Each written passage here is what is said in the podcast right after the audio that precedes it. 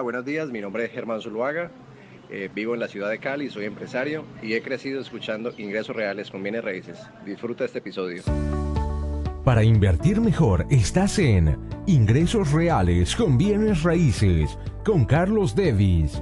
Lo bueno, lo malo y lo feo de la inversión inmobiliaria. Directamente de quienes lo hacen todos los días.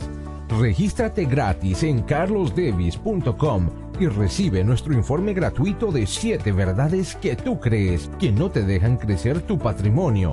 Ahora vamos al punto con Carlos Devis.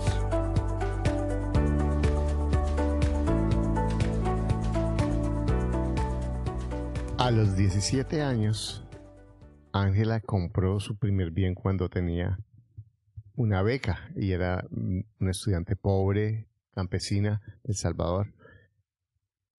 Con 17 años compró su primer bien. Ahora tiene 25, vive en Nueva York, tiene 80 habitaciones, 7 propiedades y a los 25 años ya es independiente financieramente y no tiene deudas. Increíble su historia. Ángela nos cuenta cómo ese pensamiento de no puedo, soy pobre, no sé, es realmente una limitación que está en la cabeza. Una entrevista muy inspiradora para una muchacha de 25 años.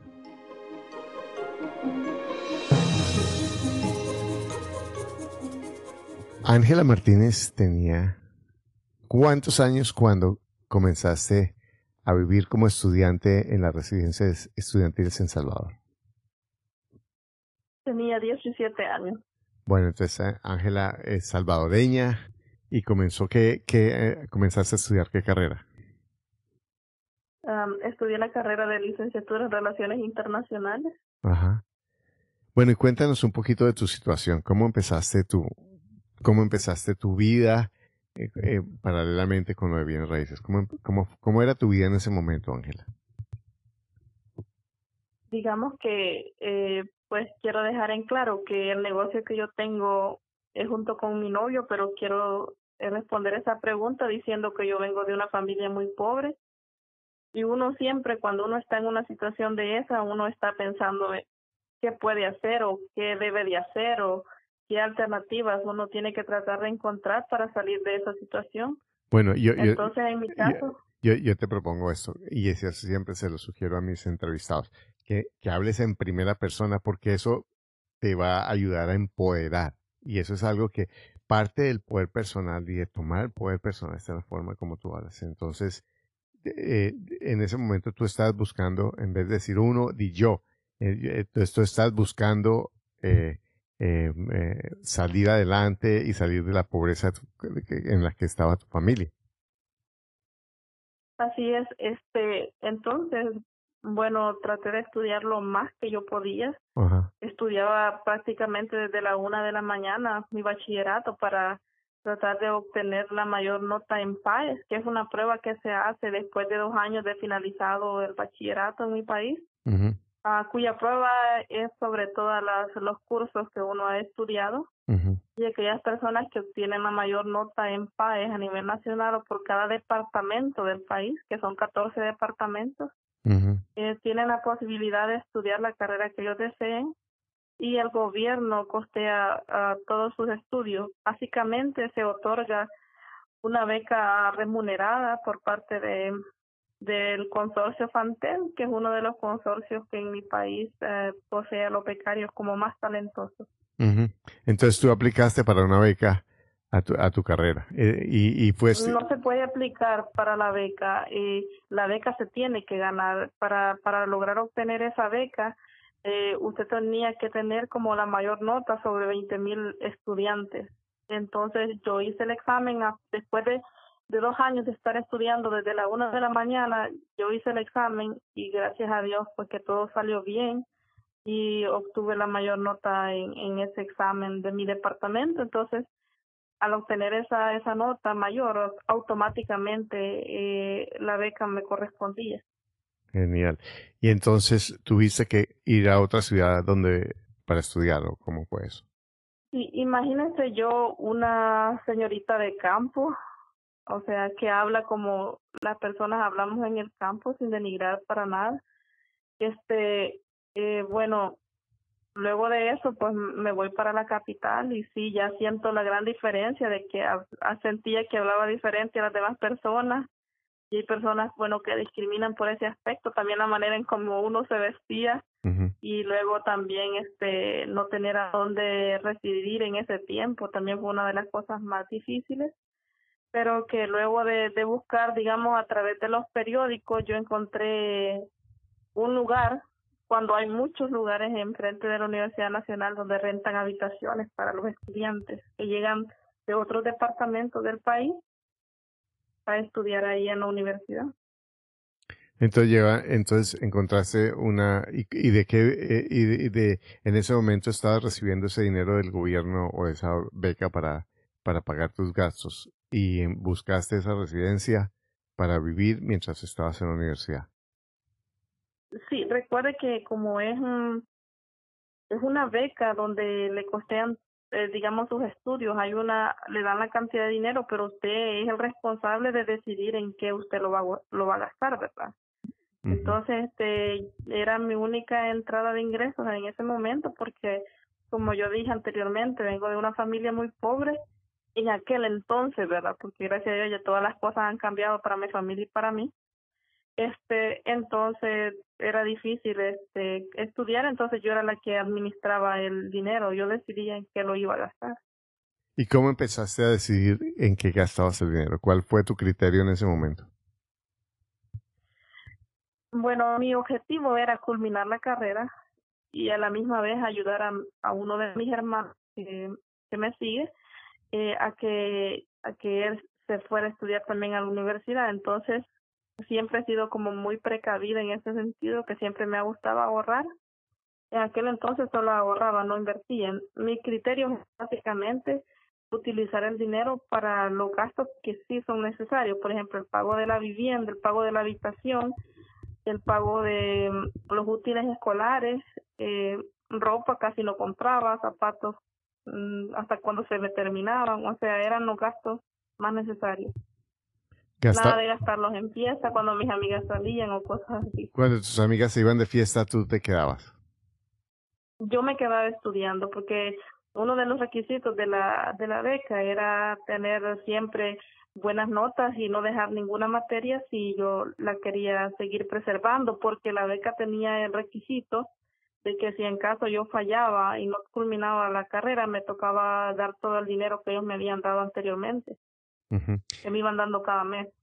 Eh, entonces tú... Eh, Pero si yo la culminaba al final del tiempo, o sea, yo no tengo que pagar nada. Esa era como la beca, como una manera de forzar al estudiante que o sea, si tomaba la beca era que iba a salir adelante con ella. Entonces tú con ese dinero te, mantenías, ayudabas a tu hermano y ahorrabas. Sí, el primer año yo estuve sola porque aún mi hermano no había terminado su su carrera. Luego una vez este él terminó la, la lo que es el bachillerato, ya él tenía que estudiar una carrera en la universidad y fue ahí donde yo le dije que se viniera, que yo iba a tratar de ayudarle un poco. Perfecto. Y entonces, ¿Cómo empezaste a invertir?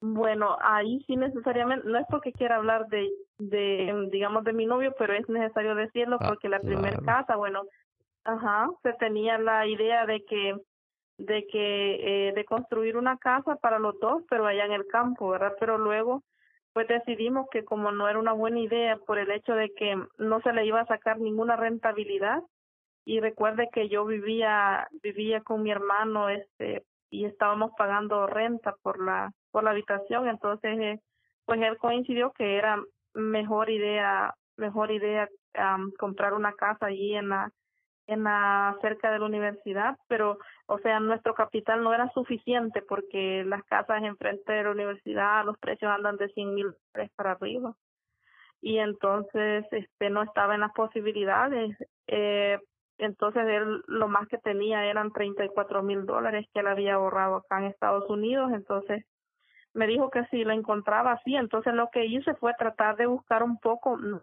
cerca de la universidad, sino en las afueras. Prácticamente para encontrar esa casa se tuvieron que eh, visitar, bueno, yo visité como unas eh, 10 casas para encontrar esa casa. O sea, la, la decisión, él puso el dinero, pero la que, me la que se encargó de, de buscar la, la propiedad fui yo. Bueno, entonces tú llegaste ahí, porque ahí nos saltamos un pedacito, por lo menos no, no, no, no, lo, no, lo, no, lo, no lo capté. Tú llegas a la universidad, ¿te novias de, con él o ya lo tenías, ya eres novia de él? No, no, no, lo, con lo conocí un año después de, de estar en la universidad. Ajá. Porque él, eh, o sea, él vive acá en Estados Unidos, pero él fue a, allá a la ciudad de donde yo soy originaria a visitar a su familia, entonces ahí nos conocimos y comenzamos una relación muy linda que la mantenemos hasta el día de ahora. Que hoy tienes 25 años. comenzamos a hablar de planes. Hoy tienes 25, hoy tienes 25 años. Hoy tengo 25 años y ya tengo como 7 años y medio de novia con él. Bueno, ¿y, y, y cuántas propiedades tienes ahora? Ahora tenemos siete propiedades. ¿Y cuántas cuántas habitaciones están arrendando ahora? En cada en cada casa varía el número de habitaciones. Tenemos una que tiene 25 habitaciones, tenemos otra que tiene eh, 23 habitaciones, tenemos otra que tiene 20, eh, tenemos una que tiene 15 habitaciones y tenemos otra, casi las otras a otras andan por ese rango, como entre 15 y 18 habitaciones. Perfecto, entonces tú tienes siete casas y tú llegas, eh, eh, él, lo conoces y, y, y, él tiene un dinero y deciden invertir eso. Sí, comenzamos con lo del dinero de él, que eran 34 mil. Entonces, una vez se compró la primera casa que no estaba cerca de la universidad, o sea, había que tomar el bus y se llegaba ahí como en cinco minutos, pero, o sea, la localización muy buena porque conservamos esa casa, o sea, de las casas que nos hemos comprado nunca hemos vendido ninguna. Entonces, ¿Y la compraron contado? casa que sí. ¿Y, ¿Y esa casa necesitaba remodelación? Sí, el precio era de, de, de, ese, de esa cantidad porque el precio había que, que remodelarla un, un, un poco. Usted sabe, las personas dicen remodelar, pero en realidad lo que hacemos nosotros no le invertimos mucho, a, o sea, en el sentido de, o sea, dejamos la casa en buenas condiciones, pero a veces es más que todo la pintura, que hay que hacerle la pintura, o sea, no son gastos grandes porque lo que hacemos es que a la casa tenía cinco habitaciones, esa casa. Sí. Entonces, lo que yo hice fue comprar tabla roca y en cada espacio de la casa yo mandé a hacer un cuarto, solo dejé como la sala como espacio espacio multiuso de sala comedor. Hice una una cocina muy bonita en uno de los pasillos de la casa. Entonces todos los demás espacios se hicieron habitaciones. Y cuánto y así comenzamos ya con los a, ahorrar de esa casa y más el dinero que, que que mi novio buscó a los familiares de él entonces ya comenzamos a invertir ya en otra en otra casa. O sea él vivía acá pero toda la que hacía las compras las negociaciones de los precios de las casas la que hacía digamos toda la parte de las construcciones la parte de la publicidad los alquileres de las habitaciones el control de los inventarios el, el cobro de las rentas todo eso era era mi función. Y cuando dices que él buscaba plata con los con los familiares como le prestaban, les prestaban plata o, eran socios de ustedes? No, no tenemos ningún socio. Eh, lo que sucede es que eh, nosotros cuando compramos la primera casa y vimos que era rentable, luego nosotros pensamos en comprar otra casa y yo siempre andaba viendo casas, aunque no teníamos nada de dinero, prácticamente no teníamos, cuando digo nada, era nada de dinero. Entonces, este, pero siempre andaba buscando casas. Entonces un día vi una casa que estaba enfrente de la universidad, enfrente de una de las entradas de la universidad, y decía se vende. Entonces yo llamé y la casa valía creo que 100 mil dólares, pero ya la ya estaba en trato, como a 90 mil la, la dejaron al final y ya, ya, ya alguien había comprado, pero la gente me dijo, mire, pero tengo otra casa una cuadra de acá. O sea, pero una cuadra en el sentido de que usted tenía que entrar a un pasaje, pero siempre de la casa se ve la universidad, o sea, súper cerca. ¿Y, y, entonces, dígame. ¿Y cuánto valía esa? La, esa casa, el precio era de era de 90, mm, como de, de 97 mil. ¿Y dónde, y, dónde, sacaron la plata? ¿Cuánto tiempo de comprar la primera compraron la segunda? La compramos como a los dos años, porque todavía estábamos como uno tiene sus miedos, pero uno comienza con algo poquito y luego uno se va abriendo hacia las cosas. Este, esa casa valía 94 mil y al final, la, después de la negociación que yo hice con el propietario, que la negocié bastante, era un señor que tenía una deuda, había hecho un consultorio para la hija, no funcionó, entonces él había hipotecado la casa, pero igual él tenía otra casa, ¿verdad? Y por ahí, para ahí se iba a ir a, él a vivir. Entonces la casa ya, él, lo que él no vivía ahí, de hecho, él tenía rentadas las habitaciones, este, cuatro habitaciones de la casa, generaba 400 dólares al mes por la casa nada más entonces, lo que sucede es que no teníamos el dinero, este, pero la mamá de él tenía 35 mil dólares. Entonces, lo que hicimos fue que le dijimos que le íbamos a dar esos 35 mil dólares a él y que nos diera un periodo de ocho meses para darle el resto y que le íbamos a dar de y que le íbamos a completar el dinero, por lo menos con el dinero primero él pagaba la hipoteca y yo le dije que me diera la casa ya para administrarla y que le iba a dar la mitad de renta, o sea, 200 dólares de los estudiantes. Pero yo lo que hice, inmediatamente me entregó la casa, una gran construcción ahí de esa casa que tiene como 23 habitaciones y del dinero que iba saliendo de las mismas habitaciones, más dinero que, que mi novio buscó ah, con sus familiares y ahorros que yo tenía de, de, otras cosas, ahí se ahí se hizo el pago de, de la totalidad al final de, del año, ¿verdad? Pero imagínese de como de el de 400 dólares que obtenía, nosotros después de la construcción le estábamos sacando 2.500, 2.800 a la casa. Solo en la parte de abajo. Increíble. Pero yo quiero, antes, porque ya ahí en ese momento tenías un modelo. ¿Cómo, cómo comenzó el primer, cómo, o sea, de dónde aprendiste a administrar la primera casa, porque ya en la segunda veo que tienes una experiencia. ¿Cómo, cómo aprendiste eh, a administrar los estudiantes y a conseguirlos y todo eso? ¿Cómo fue eso?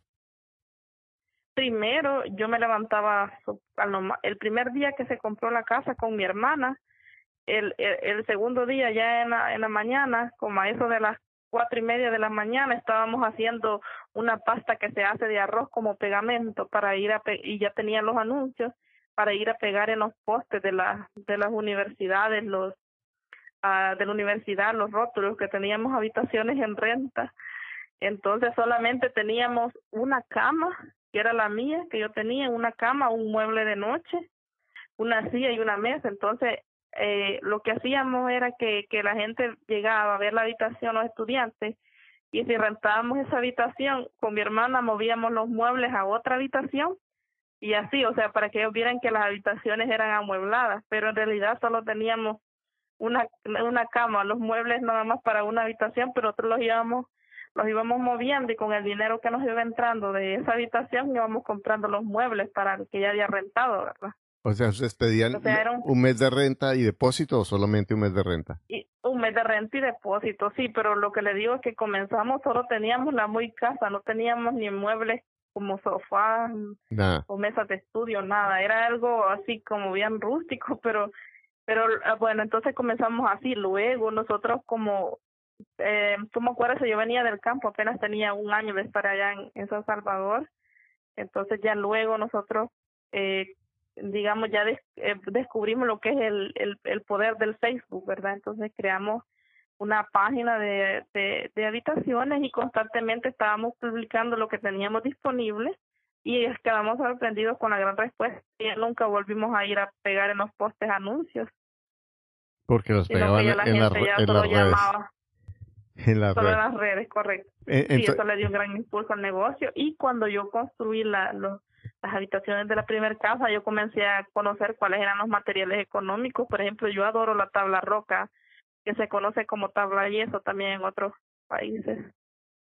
Ah, y, y, eh, ¿qué es lo que, eh, como lo que es, en Estados Unidos se llama drywall? Correcto, eso mismo. Que es, sí, como una, unas, unas, unas paredes de, de cemento, que portátiles, ¿cierto? Que se ponen para son portátiles, son bien baratas, vale como uno, en mi país valen como unos eh, cuatro dólares el pliego de la tabla roca. Entonces tú pones... se compran unas canaletas de metal y ahí se instala. Es muy fácil de instalar. ¿Y cuántos baños por habitación tenías? No, no, no.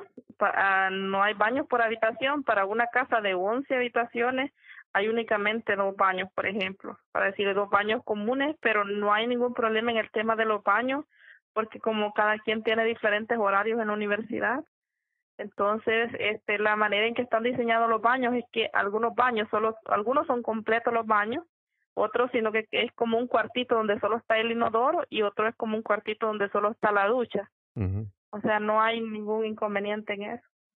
Eh, y entonces, y, y, y, tú tenías en ese momento 17, 18 años y, y, y, no te intimidabas de los muchachos que iban a hacer fiestas o que no te obedecían o que, o que era para mantener la organización y la disciplina en la casa. ¿Cómo hacías eso? No, acuérdese que, acuérdese que la mayoría de los inquilinos que llegan son estudiantes eh, que llegan de otros departamentos, de otras, de otros municipios y que son muy humildes también y también que usted da el ejemplo, ¿verdad? Porque en ese entonces yo vivía en la casa, entonces uno también del ejemplo. Es algo muy fácil convivir con los estudiantes y, y es algo así como el, el podcast que yo escuché de Camilo, donde él explicaba lo mismo, ¿verdad? Que en realidad yo siento que no es un negocio difícil de administrar. Bueno, entonces eh, manejabas tu dinero, eh, ibas amoblando la casa y en la medida en que ibas amoblándola, después ya ibas guardando el dinero para las próximas inversiones. Sí, y también buscando, ¿verdad? Porque eso es muy bueno. Usted tiene que buscar y buscar y buscar hasta que usted encuentra una próxima oportunidad para invertir, pero no tener miedo en decir que no tengo dinero, no lo voy a hacer, ¿verdad? Porque nosotros no teníamos dinero. Si le digo que para la segunda casa, que era como de 90 mil hacia arriba, que estaba en venta, no teníamos nada, pero pues mi novio me dijo, vamos a hacerlo. Entonces ya él trató de conseguir prestado para término de, de pagarlo pronto y ya ahí fue donde comenzamos ya a generar un flujo de efectivo que ya, ya, pues es lo que él está ganando el presidente de la República, por decirlo así. Pero entonces, entonces la segunda casa, ustedes lograron descuento. Él, él la pedía 90 mil en cuánto la sacaron? A 74 mil. Eh, o sea, lograron 20% de descuento y después consiguieron plazo de él para, para pagar, ¿cierto?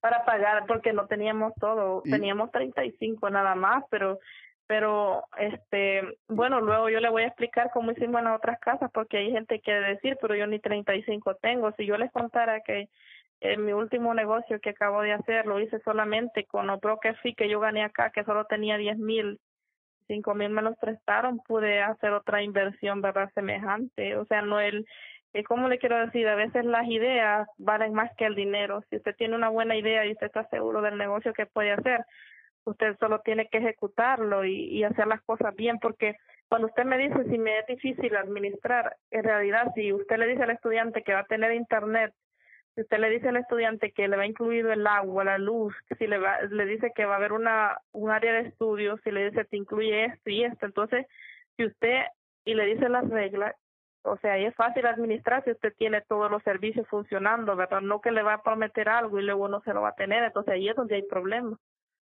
De acuerdo. Entonces, y eh, entonces fuiste organizando las, las, propiedades y, y, ayer me contabas que tú tenías como unas coordinadoras. ¿Cómo vas creciendo? ¿Cómo vas haciendo eso para manejar tantas propiedades? Pues antes de venirme para Estados Unidos, que fue hace dos años exactamente, este yo las manejaba personalmente eh, como que no había entendido eso, lo importante que es delegar y encontrar personas de confianza y enseñarles bien el negocio. Entonces, eh, yo de las mismos, de los mismos inquilinos, yo miraba alguna persona que la miraba así como dicen en mi país con chispa, ¿verdad? Que tiene, que se ve que se mueve, que hace las cosas bien, que se ven honestas, responsables y todo eso.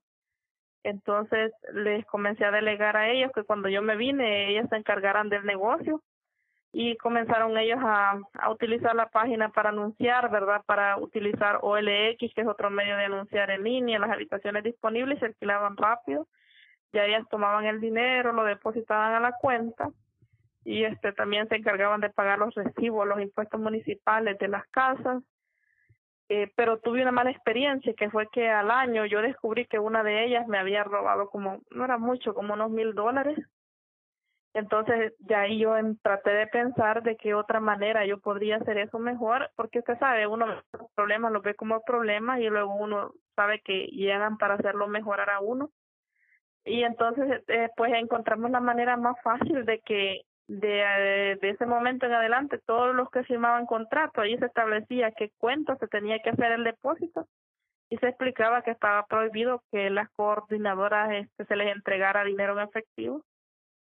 Entonces, este, desde ese momento ya todos los estudiantes comenzaron a hacer depósitos directos a la cuenta, de la cuenta que yo veo en línea. O sea, ellas no tienen acceso a dinero en el sentido de que eh, los inquilinos saben que está prohibido pago efectivo a las coordinadoras, entonces ellas me ayudan a mantener la casa limpia, a rentar las habitaciones, si hay quejas, por ejemplo, que alguien necesita pintura o algún detallito o algo que se que se dañe, que se yo, el lavamanos, ya ellas están pendientes para eh, mandarme el informe y, y, y yo llamando a la persona que vaya a hacerlo, porque también encontré una persona muy buena que ha sido de mucha ayuda, que es un albañil que me da un precio muy bien, muy económico para construir las habitaciones y también que es como multiuso, sabe de todo, electricidad, plomería, eh, o sea, de todo, entonces cualquier cosa yo solo le llamo.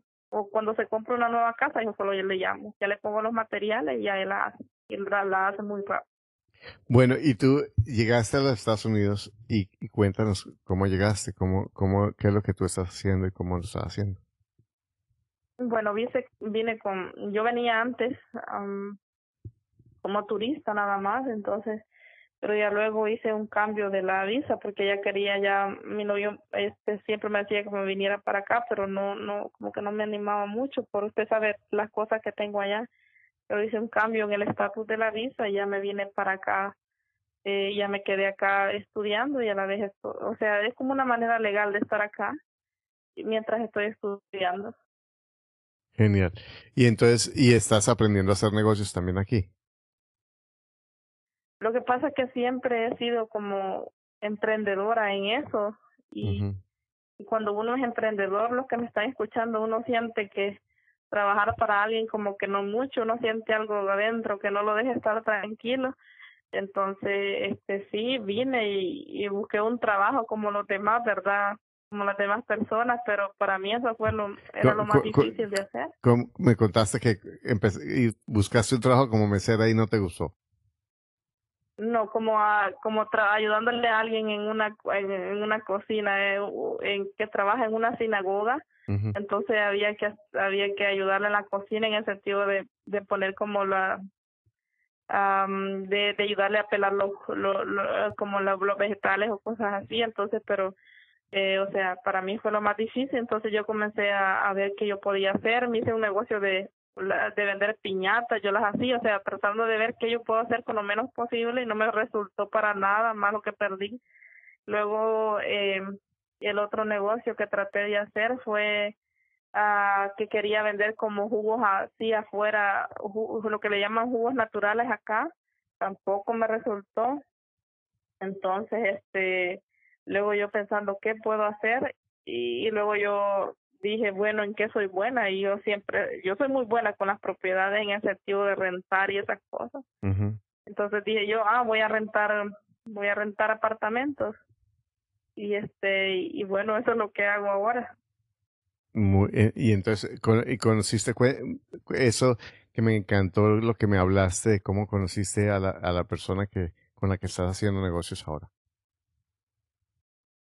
Bueno, lo que sucede es que todos los que me escuchan saben que para para poder rentar hay que sacar una licencia, que es la licencia de agente, y trabajar directamente con un broker.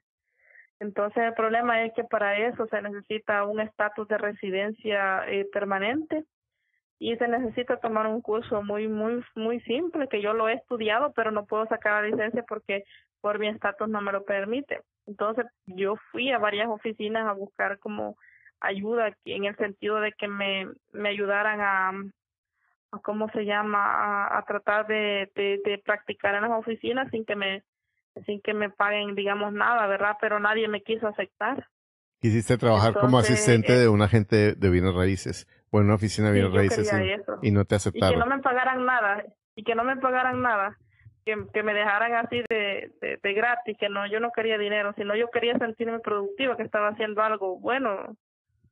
Ajá. Este, y, y haciendo algo diferente de la demás gente que me rodea, pero no me quisieron dar la oportunidad, entonces dije yo, mm, pues yo me quedé y qué puedo hacer, entonces yo lo que hice fue que me vi un video en YouTube, porque a mí me encanta YouTube, y yo vi un video en YouTube y yo diseñé lo que es la, la diseñé una página web, pero hermosa esa página web, este, donde como una, como una, que se ve como una gran oficina de un agente de, de real estate, la diseñé por mí misma. Yo compré los dominios, yo compré el hosting y, todo eso. Entonces, este, luego yo mandé a hacer las tarjetas de presentación de, de, digamos, eh, diciendo se alquila apartamento o se le busca apartamento si usted lo necesita. Y luego me hice un gafete de mi propia oficina, más las tarjetas. Me compré, eh, gasté como dos dólares en comprarme como un bolso de, de esos de, que se ven así, donde uno lleva como los folders y esas cosas y me vestí bien y me fui a tocar puertas, a buscar puertas de, en el sentido de, de encontrar a súperes que tenían apartamentos. Y pues Dios me puso uno que, que el propietario tiene 40 edificios, entonces él me dio unos para comenzar y ahora me tiene mucha confianza porque llevo excelentes inquilinos, yo les pido prueba de los últimos cuatro, cuatro bank statements o estados de cuenta del banco, las pruebas de los ID, eh, si tienen el número, número de socios se les hace el chequeo de crédito. Y este también se les prevén las, las pruebas laborales, para los últimos cuatro cheques, las últimas cuatro pruebas de que han pagado la renta. Y este, ah, entonces mis aplicaciones muy buenas, muy buena gente que hasta el momento, gracias a Dios, no ha fallado ninguno de los inquilinos que llevaban el pago de la renta. Y pues estoy haciendo eso, eh, básicamente estoy haciendo eso porque a mí me encantan las ventas, yo soy muy perseverante que uh, si yo digo por lo menos tengo que tener cada día cinco citas, o sea, tienen que ser cinco citas o aspiro a cinco, me llegan tres, pero ya es algo, o sea, estoy haciendo algo cada día. Y las personas que yo sé que me van a estar escuchando que trabajan en este medio saben que uno en este negocio si quiere tener buenos resultados uno tiene que eh, designar eh, eh digamos tanta hora voy a hacer en publicidad y mm, tantas citas debo ir teniendo porque uno porque yo siempre he tenido eso que hay yo digo quiero ganar tanto este mes pero hay personas que se concentran en querer ganar tanto este mes pero no quieren hacer las actividades entonces yo digo quiero ganar tanto este mes y ya me olvido de lo que yo quiero ganar ese es el dinero sino que yo digo lo que tengo que hacer es esto hacer esto día, o sea, en el sentido de hacer esta publicidad, hacer esto este día en el sentido de ir a mostrar apartamentos.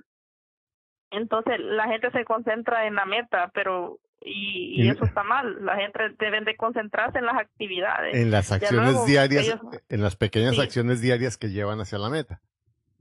Sí, que llevan hacia la meta, porque ya luego eh, las personas se van a dar cuenta que han sobrepasado la meta o, o, o la han logrado, ¿verdad?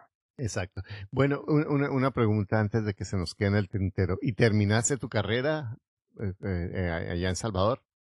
Sí, terminé mi carrera en, las personas que, en promedio, las personas tardan eh, seis años en terminarla. Yo la terminé en cinco. Cuando usted su CUN es mayor de nueve, que es decir que su la nota máxima en mi país es de diez, o sea, de diez y pero la mayoría de mis exámenes eran 10 o 9, entonces mi CUN era como de 9.40, era un era eh, fue el CUN más alto de toda la universidad en mi país. Entonces, yo di el discurso de graduación y todo.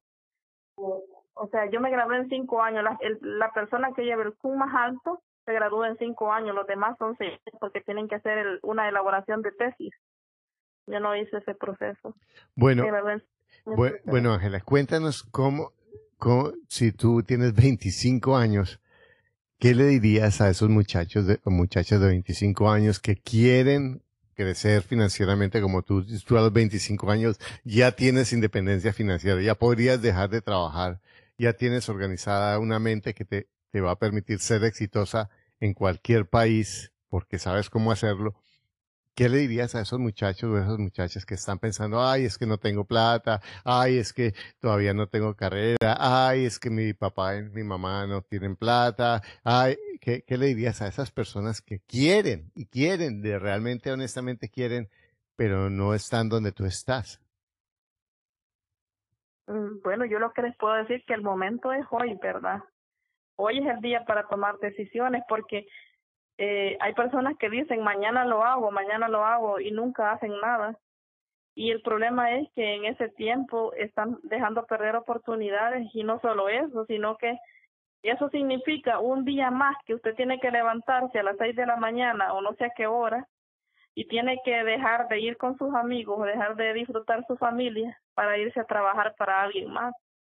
Para mí, eso es lo que a mí me da miedo, trabajarle a alguien más. Eso es lo que me espanta, a mí lo que me mueve, porque, o sea, no quiero, no, o sea, lo que quiero es tener esa libertad, porque, o sea, para mí la libertad no tiene precio. Eso de, eso es lo que me motiva a mí a, hacer las cosas, de sentirme libre, de, de poder viajar a donde yo quiero viajar, de poder este ayudar a las personas que yo quiero eh, y tener esas posibilidades de hacerlo, eh, generar empleos, o sea, es un cuando usted hace un cambio de eso, su vida cambia también y la calidad de vida que va a tener es muchísimo mejor. Yo no sé la verdad cómo decirles eh, eh, a ellos, pero yo sé que cada joven, cada uno de nosotros tenemos una un sueño que cumplir, una motivación entonces, si ellos tratan de invertir desde ahorita, en unos años, ellos pronto van a tener, digamos, lo suficiente para que puedan vivir tranquilos en ese aspecto, ¿verdad? Pero también ayuda mucho en el tema familiar cuando los ingresos eh, económicos están bien. O sea que, eh, sí, exacto. Entonces, si no tienen, coge la razón de que no tienen para que sea tu motor para que salgas adelante. Y si tienen, toma esa razón eh, que, tienes un recurso. si no tienen, sí, correcto, si no tienen, si no tienen, eh, eh, tratar de, de, de, de, ¿cómo se llama? De, de tratar de, de lograr lo que quieren y si tienen, utilizar los medios que tienen para ellos hacer un poco más, ¿verdad? Y, y, ellos estar un poco mejor, mejor, mejor, mucho mejor. Y, y yo quiero resaltar como Ángela en todo su discurso mencionó una sola vez la situación económica de su familia y, la mencionó como un motivo y como una realmente una fuerza para salir adelante. Mientras que cuando yo tengo pensamiento de pobre, estoy es eh, resaltando en mi cuento, así sea en el cuento de mi propia cabeza, una y otra vez las razones exteriores. Es que mi familia, es que tengo muchos problemas, es que mi papá, es que mi mamá, es que la situación, es que, eh, no hay trabajo, es que no tengo plata. Y todas son razones exteriores que observen ustedes en el discurso de Ángela. Ella ha estado enfocada en lo que depende de ella en cada momento. Bueno, muchas gracias Ángela. Ha sido espectacular. Ya, de verdad, si tienes 25, ¿cómo serás a los 35? Ah, increíble. Solo quería decir algo que, que en este negocio, en mi negocio en el que yo estoy con mi novio, las ganancias eh, de nosotros son del 32% eh, anual en el tema de en, en el tema de la inversión y decir que básicamente no piensen que un bien raíz muchas veces para el propietario es algo valioso, muchas veces para un propietario significa un problema entonces, que si usted llega con alguna propuesta que le va a dar, aunque sea unos cinco mil dólares, va a haber algún propietario que le va a entregar ese bien inmueble. Solo es de tratar de ir tocando las puertas porque a veces los bienes inmuebles se han convertido en un peso para personas que no han sabido administrar sus bienes inmuebles. Exactamente. O sea, y es tener una buena idea y tratar de, implementarla.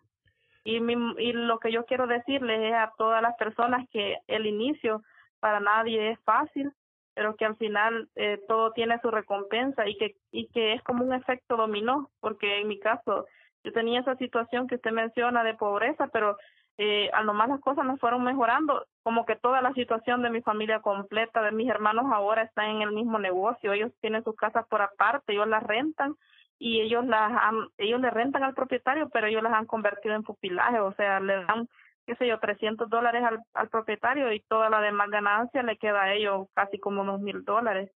Entonces, o sea, hay diferentes maneras de hacer negocio y cuando usted sale adelante, este como que va ayudando a toda su familia también a que se, a que adopten esa mentalidad. Todo es mejor.